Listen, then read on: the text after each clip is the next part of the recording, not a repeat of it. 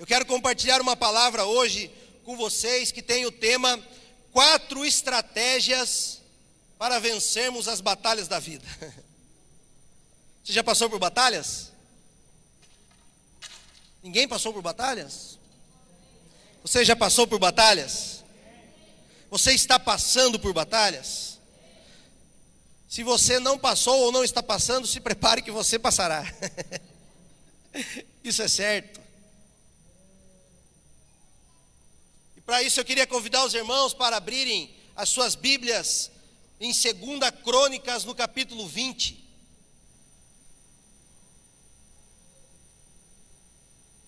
Segunda Crônicas, capítulo 20. Nós vamos ler alguns versículos aqui. Vamos começar pelo versículo 15. Diz assim a palavra do Senhor: Escutem todos os que vivem em Judá e em Jerusalém e o rei Josafá. Assim lhes diz o Senhor: Não tenham medo nem fiquem desanimados por causa desse exército enorme, pois a batalha não é de vocês, mas de Deus. Aleluia! Versículo 17, pode pular isso aí. Vocês não precisarão lutar nessa batalha. Mas olha que interessante. Tomem suas posições, permaneçam firmes e vejam o livramento que o Senhor lhes dará, ó Judá, ó Jerusalém. Não tenham medo nem se desanimem, saiam para enfrentá-los amanhã e o Senhor estará com vocês. Vamos agora para o 21. Depois de consultar o povo, Josafá nomeou alguns homens para cantarem ao Senhor e louvarem pelo esplendor da sua santidade, indo à frente do exército cantando: Deem graças ao Senhor, pois o seu amor dura para sempre. 22. Quando começaram a cantar e a entoar louvores, o Senhor preparou emboscadas contra os homens de Amon, de Moabe e dos montes de Seir que estavam invadindo Judá, e eles foram derrotados. 23. Os amonitas e os moabitas atacaram os dos montes de Seir para destruí-los e aniquilá-los. Depois de massacrarem os homens de Seir, destruíram-se uns aos outros. E o 24. Quando os homens de Judá foram para o lugar de onde se avista o deserto e olharam para o imenso exército, viram somente cadáveres no chão. Ninguém havia escapado. Aleluia, glória a Deus. Feche teus olhos mais uma vez. Pai, essa é a tua palavra e a tua palavra é viva e real. A minha oração é que o Senhor fale aos nossos corações nessa noite, que o Senhor traga ânimo, que o Senhor nos dê as estratégias certas para lutarmos as batalhas que a vida nos oferece, que ninguém aqui desanime, muito pelo contrário, que nós possamos colocar a nossa esperança em Ti, em nome de Jesus. Amém e amém. Amém, meu irmão? Amém. Glória a Deus. Então, aqui em 2 Crônicas, a Bíblia nos relata como que Josafá e todo o povo de Judá testemunharam um livramento sobrenatural da parte de Deus. Acontece que um enorme exército, um exército gigante, de repente se levantou contra eles. E a atitude de Josafá foi consultar a Deus, proclamar um jejum, se humilhar e orar. Ele e todo o povo de Judá buscaram a Deus com todas as suas forças. Josafá lhe declara a Deus que ele não sabe, que ele não tem o que fazer, mas que ele aguarda e confia no Senhor. E como resultado, então, o Senhor lhe dá uma resposta e lhe garante: ei, não desanimem e não tenham medo por conta desse exército enorme, porque essa batalha não é de vocês, mas de Deus. E Deus nos dá, e o Senhor dá uma estratégia para eles. Coloquem cantores, coloquem adoradores na linha de frente do exército e vão para a batalha louvando e adorando ao Senhor. E eles fizeram isso, e quando eles chegaram lá, meus irmãos, para brigar, para guerrear, já estavam todos mortos, não escapou nenhum sequer. O Senhor havia lhe dado a vitória, conforme havia prometido. Israel nem precisou entrar na guerra. Aleluia! Creio que você vai concordar comigo que tem dia que parece que o negócio se levanta contra nós. Tem dia que parece que de repente, do nada, o inimigo se levanta contra a nossa vida, se levanta contra a nossa casa, se levanta contra o nosso trabalho, contra a nossa empresa, é uma confusão, de repente vira tudo uma confusão dentro da nossa casa, no casamento vira uma confusão, o namoro vira uma confusão, o relacionamento de pais com filhos vira uma confusão, e se nós não soubermos lutar, meus irmãos, a vida é uma luta, se nós não soubermos lutar, nós iremos perder essa batalha. Mas Deus quer nos dar as estratégias certas para vencermos as batalhas da vida, as batalhas que todos nós aqui enfrentamos. Todo mundo enfrenta batalha, todo mundo enfrenta lutas, batalhas espirituais, batalhas morais, batalhas físicas, batalhas financeiras, batalhas internas e batalhas externas.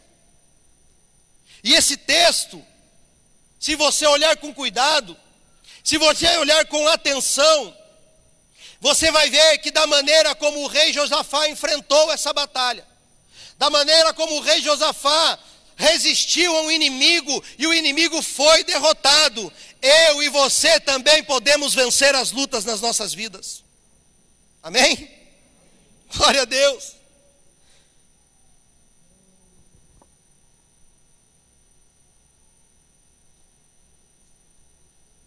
Primeiro lugar, eu quero destacar quem era o rei Josafá. Porque se você ler a Bíblia, você vai ver que existiram muitos reis que não valiam nem um centavo sequer. Homens que foram maus, que desviaram o povo de Israel dos caminhos do Senhor. Mas Josafá não. Ele teve sim seus erros, mas ele foi um exemplo de homem. Josafá foi um dos melhores reis. Josafá foi um homem digno, um homem que consertou, endireitou, reformou, avivou o povo. Josafá foi um homem abençoadíssimo. Ele fez história. Ele guarda até hoje honra na história do povo de Israel como um dos melhores reis que Israel já teve. E a Bíblia diz que Deus se agradava dele, que ele era fiel e ele era obediente. Eu vou repetir para você: Josafá era fiel, obediente a Deus, e ele agradava ao Senhor. Mesmo assim, ele passou por lutas. Mesmo assim, ele passou por batalhas. Deixa eu dizer uma coisa para você nessa noite: não é porque você está enfrentando lutas que você não presta, não é porque você está enfrentando lutas que você está descredenciado, não é porque você está enfrentando lutas que você está desaprovado por Deus. Josafá era totalmente aprovado, mas ele enfrentou uma batalha que nenhum de nós imaginaria passar por mais que nós sejamos fiéis, por mais que nós sejamos obedientes a Deus, meus irmãos, ainda assim, nós enfrentaremos lutas, enfrentaremos provações e enfrentaremos aflições. Então, nós temos que parar de enxergar luta como um sinal de abandono de Deus, como um sinal de desprestígio, como um sinal de castigo de Deus, como um sinal de punição de Deus. Muitas vezes é justamente o contrário. Muitas vezes as lutas são os maiores investimentos de Deus nas nossas vidas para nos tornar campeões. O próprio Jesus, nosso Senhor e Salvador, há mais de dois mil anos atrás, ele disse: No mundo vocês terão aflições. Ele nos avisou: vocês vão passar por aflições. Mas ele também disse: Eu estarei com vocês, eu nunca te abandonarei, eu vou te ensinar, eu vou te capacitar e você vai vencer. Aleluia! Josafá ele enfrenta uma luta Porque de repente, do nada, um monstro de um exército se levanta contra ele. E o que, que Josafá fez? O que ele fez? Antes de responder essa pergunta, eu quero te fazer uma outra pergunta. Como é que você tem enfrentado as suas lutas? Como é que você tem enfrentado as suas batalhas? Nós estamos chegando ao final de 2020, um ano meio conturbado, um ano meio complicado. Estamos para completar aí oito meses de pandemia, talvez um dos momentos mais difíceis da história. Um dos momentos mais críticos, e é lógico que pode ter alguém aqui no nosso meio, ou alguém que nos assiste, que está passando por uma perda financeira, por empobrecimento. Alguns não, mas alguns sim. Crise financeira, dívidas, perda da casa, perda do carro, porque não consegue, não consegue pagar financiamento. Quer uma outra luta? Casamento. Casamento desfeito, divórcio. Algo que você nunca imaginou que aconteceria na tua vida, mas de repente acontece. E aí? Eu estou falando essas como exemplo. Mas você pode pegar qualquer outra luta essas lutas reais de hoje em dia que eu e você enfrentamos, não luta de exército, mas a sua luta, problema de saúde, problema emocional, problema financeiro, crises de ansiedade, eu não sei, mas a minha pergunta nessa noite é: como você está enfrentando as suas lutas?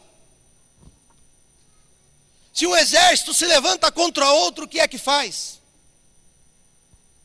Recruta homens coloca na frente de batalha, na linha de guerra, prepara armas, prepara uma estratégia, eu não sei, mas alguma coisa tem que fazer, algo desse tipo você tem que fazer.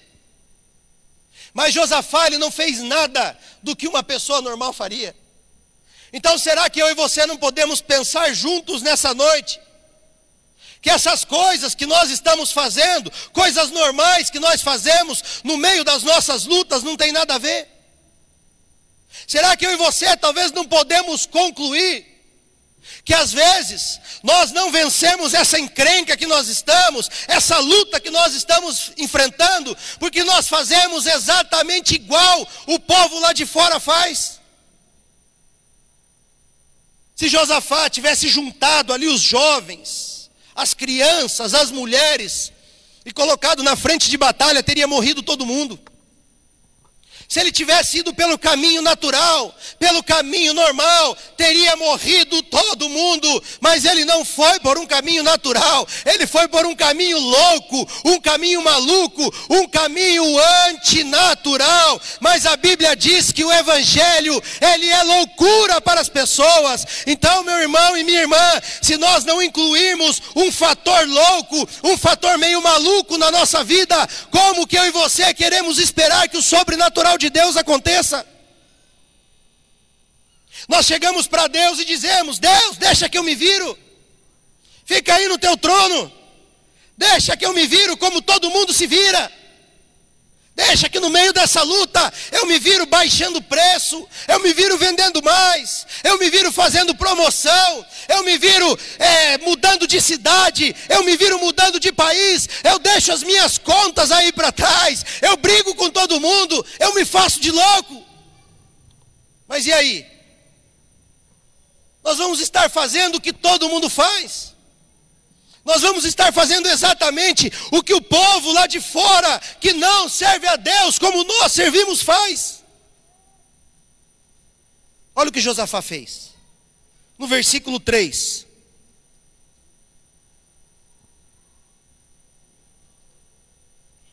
Diz assim: Alarmado, Josafá decidiu consultar o Senhor e proclamou um jejum em todo o reino de Judá. A Bíblia nos mostra algo surpreendente aqui. Esse versículo começa dizendo alarmado. Eu amo isso, porque a Bíblia ela não esconde a verdade, a Bíblia não floreia, ela mostra heróis iguaizinhos eu e você, gente que tem medo, gente que na verdade não está alarmado, está se borrando de medo, está desesperado, assim como eu e você ficamos diante de um problema. Josafá estava desesperado, e o texto diz: mas aí então ele faz diferente do que muitos de nós fazemos. O texto diz que ele decidiu consultar o Senhor e proclamou um jejum em todo o reino. Aleluia! A primeira estratégia na sua luta, na sua batalha, na sua vida é busque a Deus. Busque a Deus. Talvez isso possa ser a coisa mais óbvia que eu vou falar aqui nessa noite. E a minha pergunta talvez seja mais óbvia ainda. Você tem buscado a Deus no meio da sua luta? Você tem falado para Deus qual é a sua luta? Você tem colocado para Ele qual é o seu problema? Você tem colocado para Ele o que é que está acontecendo na tua vida? Porque, meus irmãos, se nós quisermos vencer as batalhas, nós precisamos entrar firme no jejum e oração, porque existem lutas, potestades, principados, batalhas, forças malignas que só se vence com oração e jejum. O pior é que tem gente que nem sabe o que é jejum. Jejum não é dieta, regime. Jejum é a prática mais comum da vida cristã. Jejum é o caminho para o sobrenatural, é o caminho ao trono, é o acesso ao poder de Deus. Alexandrão jejua,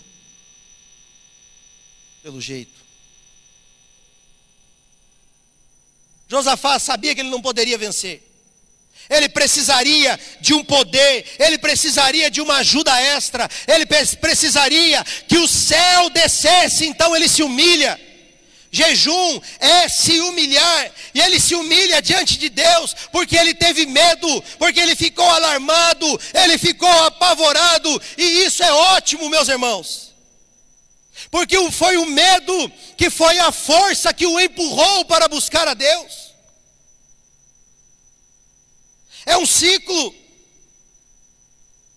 Ele teve medo, mas o medo não o parou, o medo o empurrou para buscar a Deus. Ao contrário, ele foi alavancado pelo medo, ele foi içado pelo medo. Alguém ter coragem e bravura espiritual não quer dizer que ele não tem medo.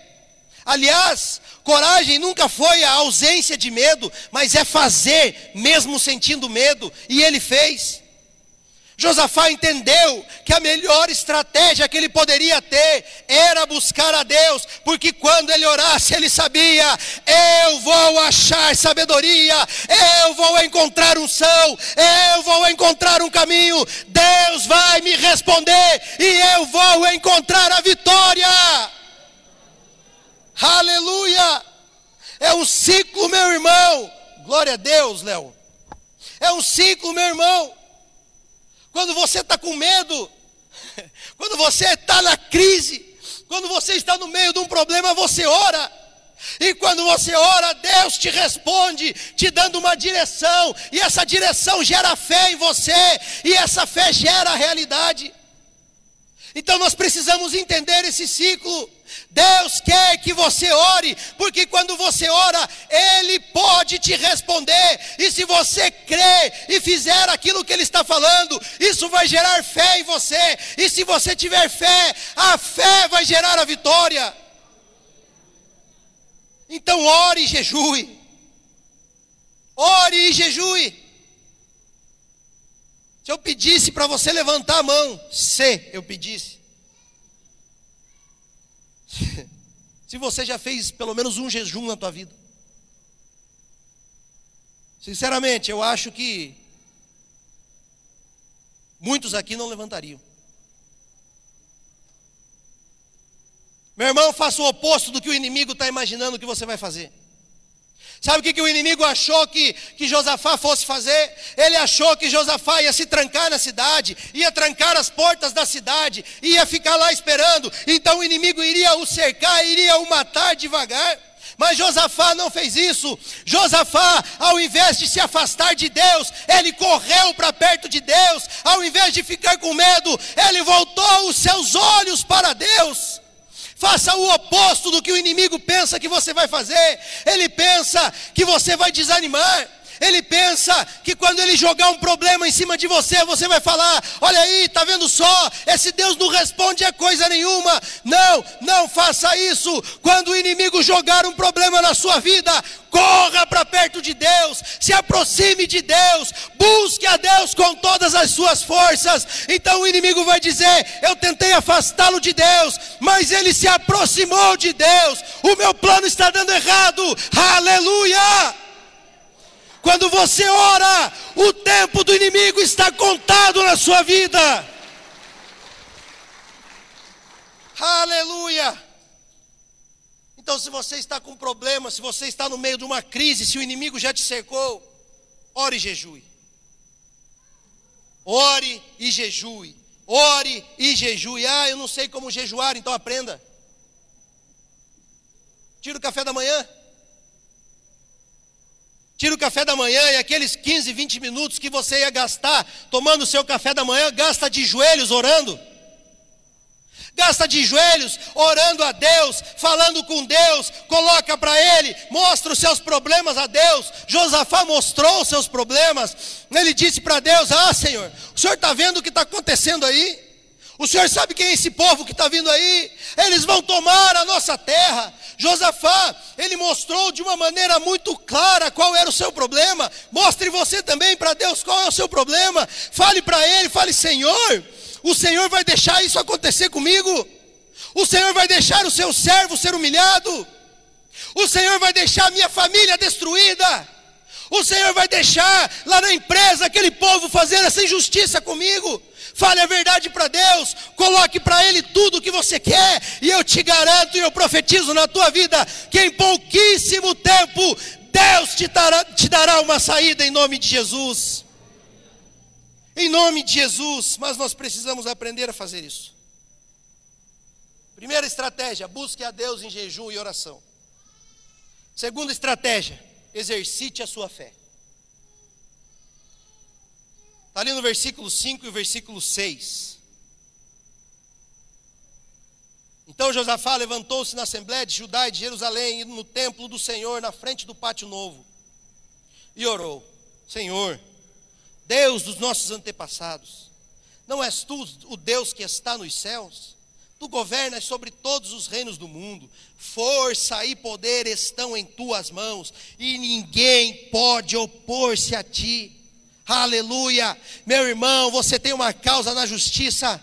Ore a Deus, ore, fale, Senhor, o Senhor é o justo juiz, o Senhor é o Senhor dos senhores, nenhum juiz, nenhuma injustiça pode reter a sua mão de me dar aquilo que é meu. Você tem um problema familiar?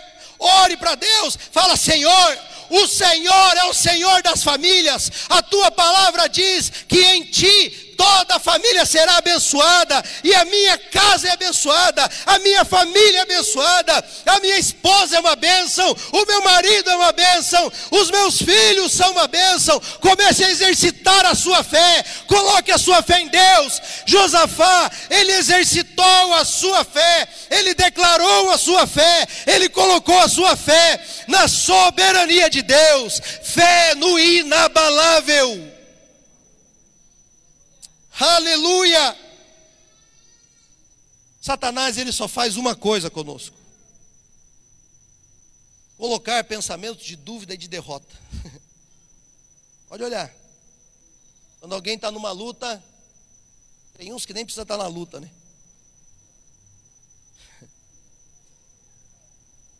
A pessoa só tem pensamentos negativos. Não, não dá. Ah, não, esse aqui eu não consigo. Só que eu não posso. Ah, não, não vai dar certo. Ah, mas desse jeito não, não, não vai dar. Assim não dá. São pensamentos tão fracos, tão pequenos.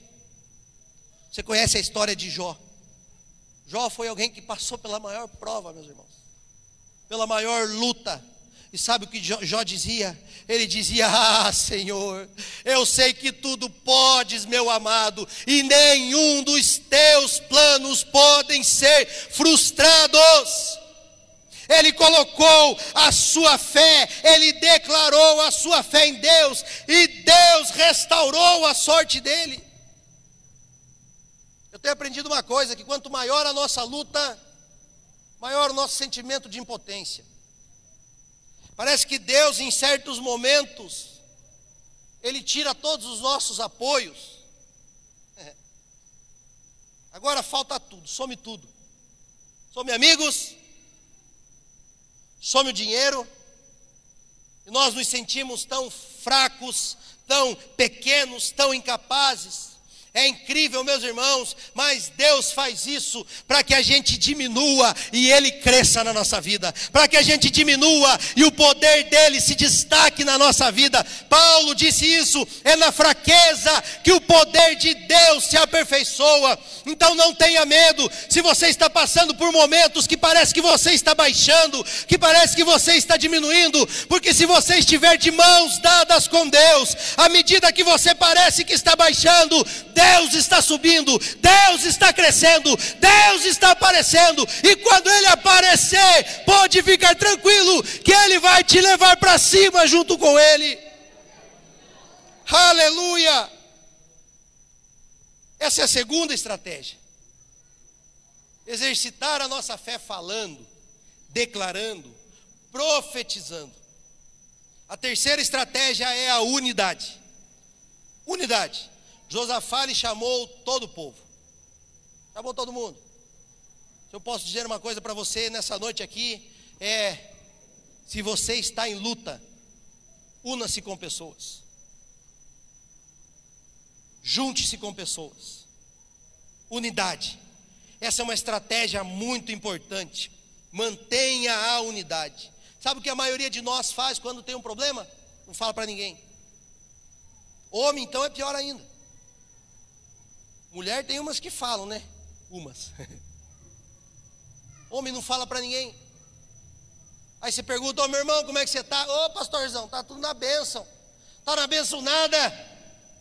Está com a vida arrebentada, não consegue pagar as contas, o casamento está destruído, é só luta, não consegue viver, está com problema de saúde, mas diz: Ah, pastorzão, está tudo bem, está péssima a situação. Mas a gente faz isso por quê? Porque muitas vezes a gente quer manter a pose.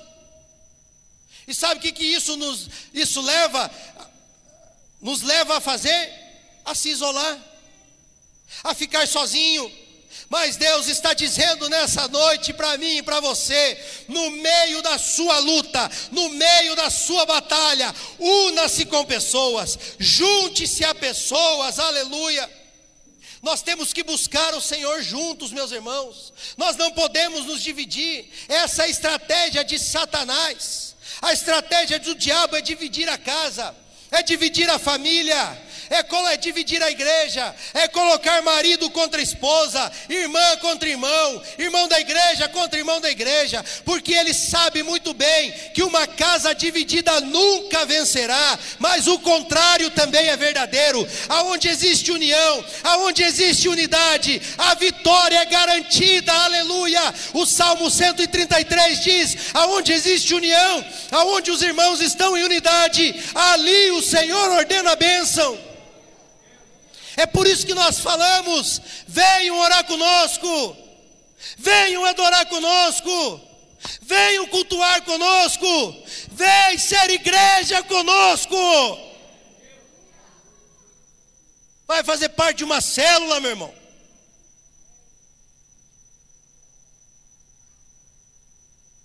Eu não vou pedir de novo, né? Não vou pedir para você levantar a mão, você que não faz parte de célula. Mas eu tenho certeza que aqui tem muita gente que não faz parte de célula. Sabe aquela reuniãozinha que às vezes você acha que não tem nada a ver? Que é um encontrinho de amigos? Deixa eu falar para você uma coisa: Deus está agindo no meio das células. Deus está agindo no meio das células. Porque Ele olha. Sabe por que, que Deus está agindo ali? Porque ali existe unidade. Ali existe união. Sabe quando aqueles irmãozinhos, aquelas irmãzinhas juntam a mãozinha para orar? Ah, meu irmão. Ah, só uma oração. Nem precisa ser aquela oração violenta, charamanaia. Uma oraçãozinha simples. Pode mudar a tua história. Porque Deus ele se levanta do seu trono e ele olha para a célula e ele diz: Eu vou abençoar, eu vou abençoar, porque ali tem unidade, ali tem união, eu vou abençoar, porque ali estão dois ou três reunidos em meu nome. Procure uma célula, largue mão de ser dos contra. Você está numa igreja da visão celular. Você precisa fazer parte de uma célula. Não lute essa luta sozinho. Una-se com pessoas. Nós temos testemunhos maravilhosos de cura, de libertação dentro das células.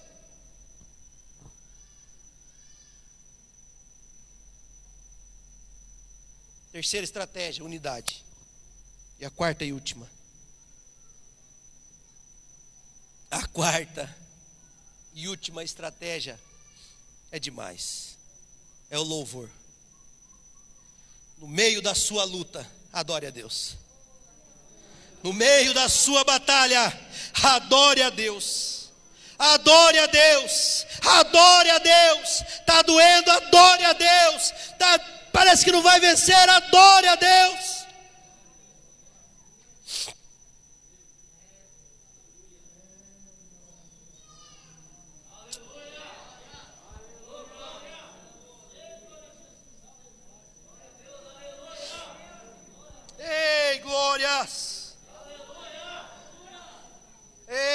Jesus. Quando nós passamos por essas lutas e batalhas que a vida nos oferece, nós somos tentados a duvidar do amor de Deus.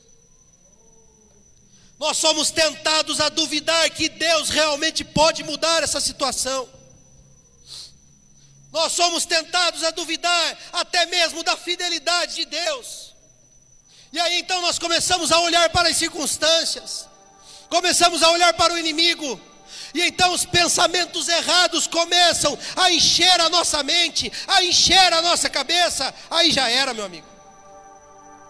Aí já era. É por isso que o louvor é a principal, maior e melhor estratégia para a libertação e vitória é a maior estratégia para libertação e vitória, porque quando você começa a louvar, a sua mente começa a ser tomada por outros pensamentos, o inimigo começa a ser derrotado, porque quando você começa a declarar palavras de adoração a Deus, você está se apoiando em Deus, você está declarando a sua fé, você está se apoiando no poder de Deus e não na sua própria capacidade. Provérbios 3 diz: confie no Senhor de todo o seu coração e não se apoie na sua própria inteligência. Então não fique limitado somente naquilo que você pensa ou acha que é. Não ache que só existe a solução A ou B para o seu problema. Deus tem muitas opções. Deus tem todas as opções. Deus pode todas as coisas. Quem imaginaria que ele mesmo ia fazer o Moabita matar o Amonita? E eles juntos matariam o outro povo lá? Quem imaginaria que Deus ia colocar uma confusão no meio deles e eles se matariam entre si e Israel não ia nem precisar entrar na guerra? Eles chegaram lá, já estava todo mundo morto. Ei, meu irmão, você nunca pensaria isso, então pare de pensar normal, Pare de pensar normal e comece a adorar e deixa Deus trazer uma solução para o seu problema. Ah, o povo se alegrou porque a vitória foi grande demais. E a Bíblia diz que todas as nações ao redor ouviram falar desse feito e temeram a Deus. Sabe o que eles disseram? Contra Israel não brigo, contra Israel não vou. Ah, meu irmão, vai chegar um tempo em que o inimigo vai falar: nela eu não toco, nele eu não encosto, nele eu não quero nem chegar perto, nessa casa eu não piso, nessa igreja eu não vou, no meio desses adoradores eu não vou, porque quando eu provoco, eles começam a louvar, e quando eles louvam, os anjos começam a vir e começam a me pisar, eu não vou mais lá. Ei, glória! Aleluia! Santo Deus! Se você quer experimentar vitória e libertação na sua vida, coloque o louvor como estilo de vida. Coloque a adoração como estilo de vida.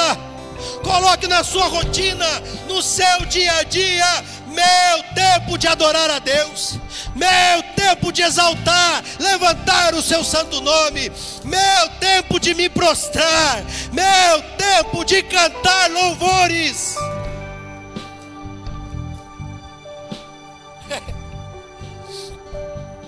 nas suas lutas, nas suas batalhas. Primeiro lugar, primeira estratégia, intensifique sua busca a Deus. Ore mais e comece a jejuar. Segunda estratégia: exercite a sua fé na fidelidade de Deus. Coloque a sua fé no Deus da Bíblia, no Deus da aliança, no Deus que promete e cumpre tudo aquilo que ele prometeu. Terceira estratégia: junte-se com pessoas, unidade, assim como Josafá fez. Não busque sozinho. Não lute sozinho, tenha os seus momentos, claro, sozinho, lógico, mas una o seu povo para lutar junto com você. E a quarta estratégia, cante louvores, adoração ao Senhor, porque a adoração ela rompe os céus e faz o inimigo fugir da tua vida.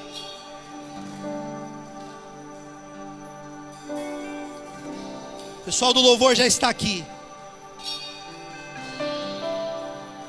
Hey. Nós vamos oferecer para você nessa noite um ambiente de adoração. O máximo que nós podemos fazer como igreja é te oferecer um ambiente de adoração. Se você vai mergulhar nele, vai pular nele, a escolha é sua nós oferecemos e você escolhe. Ah, pastor, mas eu não consigo adorar a Deus quando eu estou triste. Ah, pastor, mas eu não consigo adorar e louvar a Deus quando eu tenho isso aqui de conta para pagar amanhã. Ah, eu não consigo adorar a Deus quando a minha coluna dói, quando os meus joelhos dói, quando a minha cabeça dói. Eu não consigo adorar e louvar ao Senhor quando eu lembro o que o meu marido, o que minha esposa, o que o meu namorado fez comigo.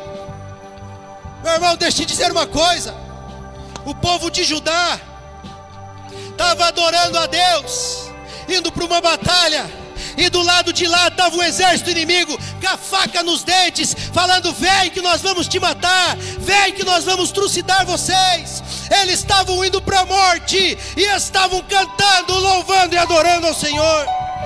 Então não me vem com essa de que eu não consigo adorar. Não me venha com essa.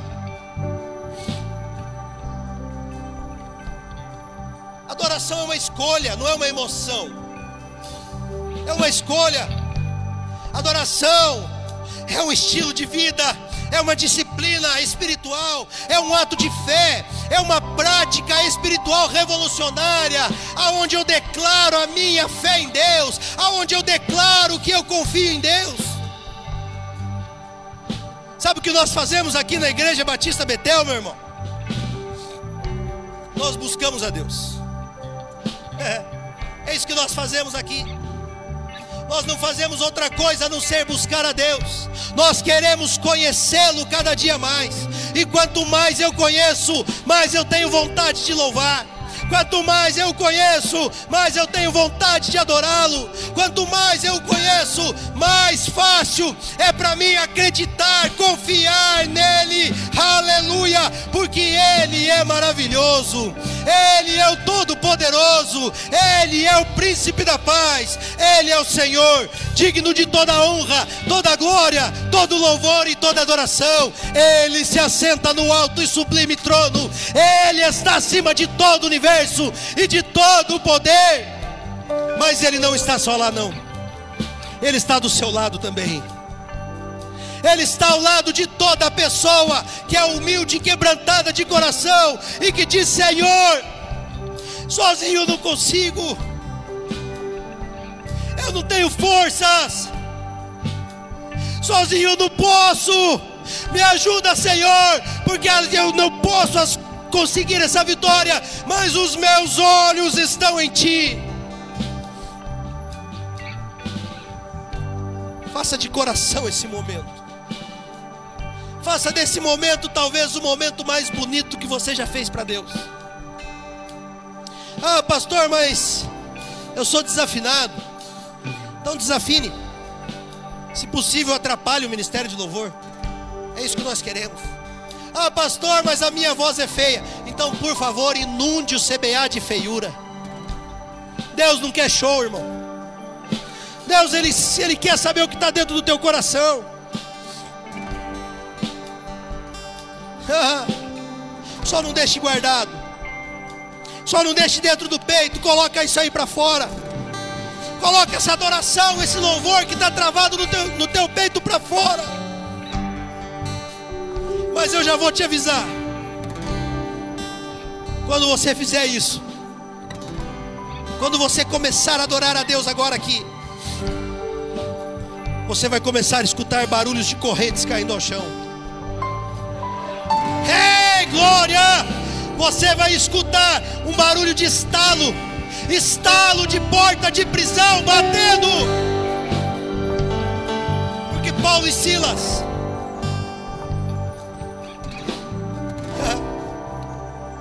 meia-noite, por volta da meia-noite, quando eles estavam numa prisão, eles haviam acabado de levar uma surra, 40 chicotadas, com aquelas bolas de ferro na ponta. As costas já não tinha mais pele, era carne viva, sangrando, dores insuportáveis, dor imensurável. Eles tinham, e o pior de tudo, eles apanharam por fazer o bem, apanharam por falar de Jesus, apanharam por evangelizar. Eles tinham toda a razão para estar com raiva e querer matar um ali. Mas não. Mas Paulo e Silas, por volta da meia-noite, num calabouço fedorento, podre, gelado, frio, com dores insuportáveis, as costas no vivo, amarrado, algemado, eles olham um para o outro. e um deles diz: Ô oh, meu irmão, vamos cantar um louvor? Vamos cantar um louvor? Eu não sei qual louvor era, mas eu creio que foi mais ou menos assim. Aleluia.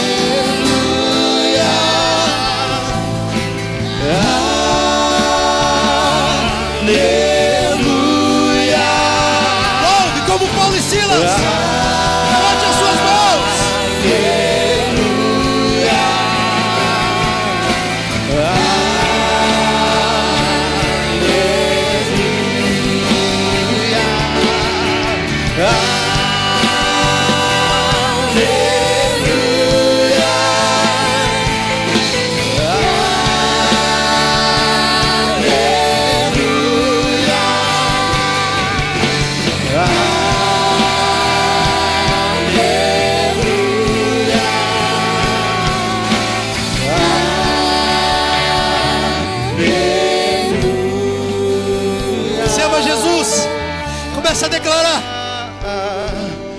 Começa a declarar. Começa a declarar, começa a dizer aleluia. Mesmo enquanto está doendo, mesmo no meio da luta, quando as costas estão sangrando. Ah, meu irmão.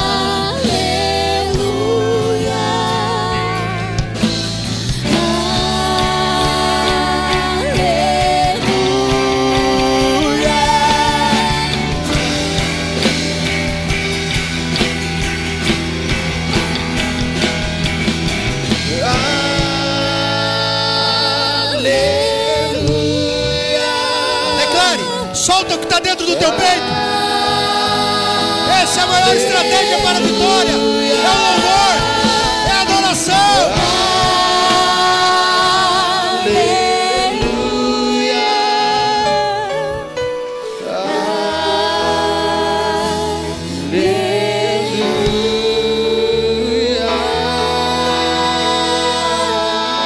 Por volta da meia-noite. Por volta da meia-noite. Numa prisão escura, gelada, fedorenta, sem luz. Duas vozes começam a ser ouvidas em todas as células. Em todas as celas começam a ser ouvidas duas vozes. E sabe o que acontece, meu irmão? Começa a soprar um vento naquele lugar. E de repente um terremoto acontece naquele prédio. Começa a tremer tudo. Começa a quebrar tudo. As correntes que os prendiam são arrebentadas. As correntes dos pés se soltam. O toco que os prendia é quebrado e eles ficam libertos. E de repente começa a tremer mais. E eles escutam um barulho, plá, de porta batendo. Abriram-se a porta da prisão. E mais barulho, outra porta abriu. Mais barulho, outra porta abriu. Mais barulho, outra porta abriu. Mais barulho, outra porta abriu. Todos ficaram livres. Porque dois homens, ao invés de murmurar e reclamar, resolveram adorar. resolveram louvar o Senhor. Eu quero dizer para você nessa noite que essa noite, quando você adorar agora, pode vir um terremoto sobre a sua vida. Não um terremoto destruidor, mas um terremoto libertador. Aleluia! Simplesmente, se você ousar adorar a Deus no meio do problema, no meio da luta, quando ainda está doendo, quando ainda está sangrando, quando você ainda está machucado, porque, meu querido, adorar, quando eu estou com roupinha nova, quando está todo mundo bem de saúde lá em casa, quando eu fui promovido, até eu louvo e adoro. Agora, adorar a Deus no meio do furacão e do problema é só quem tem fé. Mas deixa eu dizer uma coisa para você: esse é o caminho para o sobrenatural de Deus acontecer na tua vida. Nós vamos cantar um louvor agora para encerrar. Eu queria que você olhasse para Jesus. Eu queria que você confiasse em Deus, que Deus vai agir em teu favor. E quando você chegar, quando você voltar para aquele seu problema lá, você só vai ver cadáveres no chão, porque o Senhor diz: Ei, não tenham medo, não se preocupem por conta desse exército enorme. Essa luta não é de vocês, mas de Deus.